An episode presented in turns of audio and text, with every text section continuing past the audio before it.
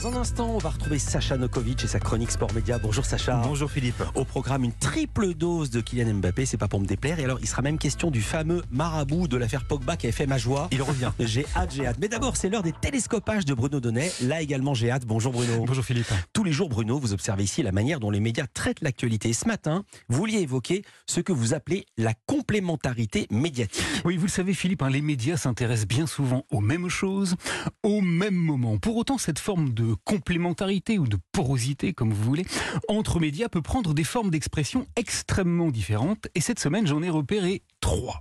La première, c'est la forme la plus répandue, c'est la copie. Une chaîne repère un angle original sur une autre, et donc elle s'empresse de faire la même chose. Ainsi, mardi, le Trésor de France 2 avait choisi de proposer un angle économique à la question des préparatifs de Noël. Votre pouvoir d'achat maintenant, et c'est l'une des grandes tendances de cette année, faire ses décorations de Noël, et pourquoi pas même ses cadeaux soi-même. Une façon de réaliser évidemment des, des économies. Bonne idée, c'est dit TF1 qui, dès le lendemain, mercredi, et à 13h, elle aussi a proposé ceci. Euh, pour les fêtes, les guirlandes et les couronnes peuvent coûter cher. Alors faisons-les nous-mêmes. Eh ben oui, faisons-les nous-mêmes, les sujets aussi. Alors sur France 2, les journalistes avaient euh, suivi une jeune femme qui ne dépense pas un rond hein, parce qu'elle récupère le matos pour ses décorations juste autour de chez elle. Un petit budget car la matière première se trouve dans la nature. Eh bien TF1 a fait la même chose.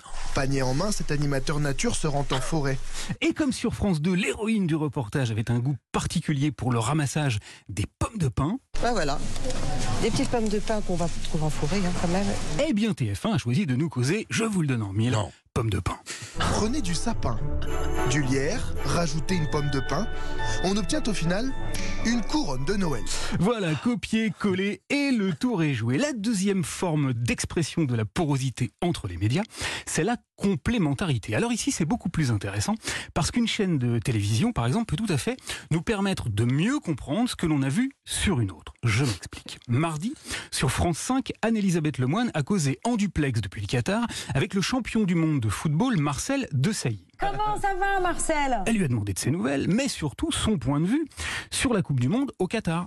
On est sur une Coupe du Monde extraordinaire, la meilleure qui ait jamais été euh, réalisée. De Sailly s'est montré totalement dithyrambique, un peu euh, surprise. hein. Vous vous souvenez des polémiques sur le respect des droits de l'homme et la construction des stades. Anne-Elisabeth Lemoine l'a donc relancé. La meilleure? Mais Marcel de Sailly a confirmé sa position. Oui, parce que les infrastructures sont fantastiques. euh, on a la possibilité euh, de regarder euh, trois matchs dans la journée pendant la première partie euh, euh, du tournoi et euh, on est sur une 5G. Bon, alors il y avait de quoi être étonné d'entendre de Sailly encenser ainsi un pays qui respecte si mal les minorités, mais finalement, en écoutant Nelson Montfort le même jour, interrogé sur C8 cette fois, eh bien, soudain, tout est devenu nettement plus clair. Le Qatar, puisqu'on en a parlé il y a quelques minutes, a demandé à quelques influenceurs de, d'inviter là-bas au Qatar, tout frais payé pendant 4-5 jours, assister à un match dans les hôtels de luxe, etc.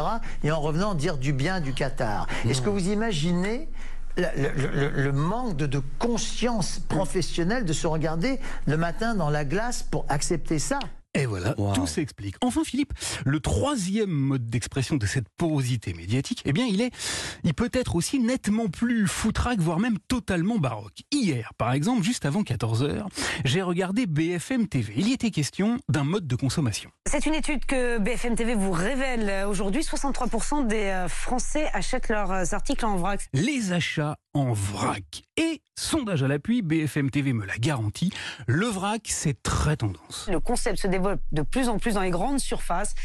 Ça permet évidemment de maîtriser sa, sa consommation. Le hic, c'est que rigoureusement au même moment, j'ai eu l'idée d'aller zapper sur la chaîne d'à côté, RMC Story. Et si je vous dis à côté, Philippe, c'est parce que BFM TV et RMC, vous le savez, hein, ils appartiennent au même groupe, Altis, et qui travaillent donc dans le même immeuble. Eh bien, figurez-vous qu'à la minute même où BFM TV me jurait que la consommation en vrac c'était très tendance, eh bien RMC Story m'a expliqué exactement le contraire. On va parler du vrac, sauf que cette tendance, euh, Paul, elle est plus vraiment tendance, quoi.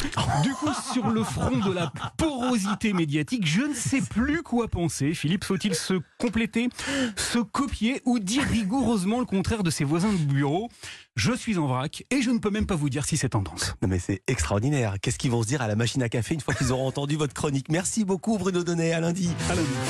On est vendredi, c'est Sport Média comme chaque